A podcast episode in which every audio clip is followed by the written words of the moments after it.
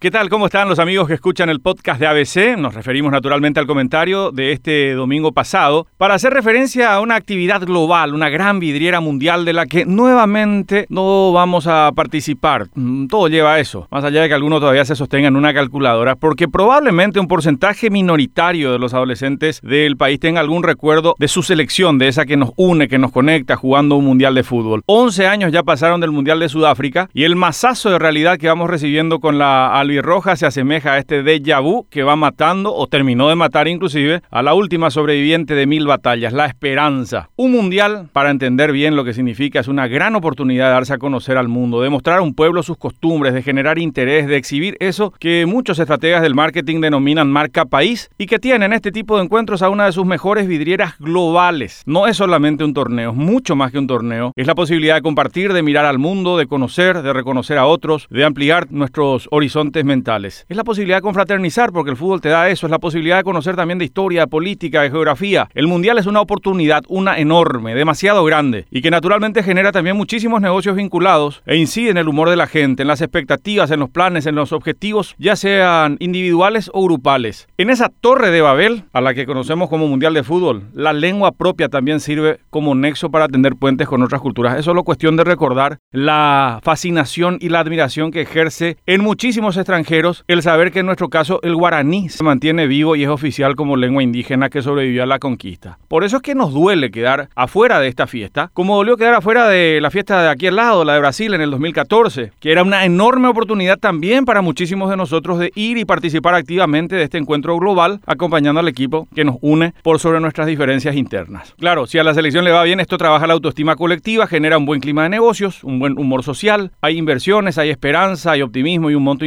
de negocios generados. Por eso es que también molesta quedar afuera. No es solamente fútbol, no solamente el deporte o la competencia o el juego en sí. Por eso tratamos de entender por qué hubo tanta soberbia de los dirigentes para mantener por tanto tiempo a un seleccionador que no tuvo resultados que justifiquen esa obstinación. Pero también hay que mirar un poco más allá. No solamente es una cuestión de momento y del seleccionador. Por ejemplo, las preguntas que nos surgen es cuántos clubes en realidad trabajan en sus inferiores en la formación integral de los futbolistas, incluyendo el aspecto educativo, el acompañamiento al chico en la escuela, en el colegio, cuántos lo van preparando para administrar lo poco, mucho o muchísimo que ganan rápidamente en muchos casos en una carrera que puede ser muy exitosa, pero también muy breve. O cuántos se dedican a preparar a los futbolistas para que tengan luego la capacidad de adaptarse a formas de vida diferentes lejos de su familia cuando les toque alguna transferencia internacional y no tengan que volver fracasados, sintiéndose así por no haberse hallado, entre comillas, en un lugar diferente al suyo. El resultado de lo que hoy tenemos simplemente es el espejo de nuestra realidad, maquillada de tanto en tanto por camadas de talentosos que son burbujas en medio de nuestra improvisación e informalidad. Y por eso molesta mucho más quedarnos afuera de esta fiesta mundial, pensando que como mínimo van a pasar 16 años para tratar de volver a ese equipo que nos une y nos representa en esa enorme vidriera global. Hasta la próxima semana.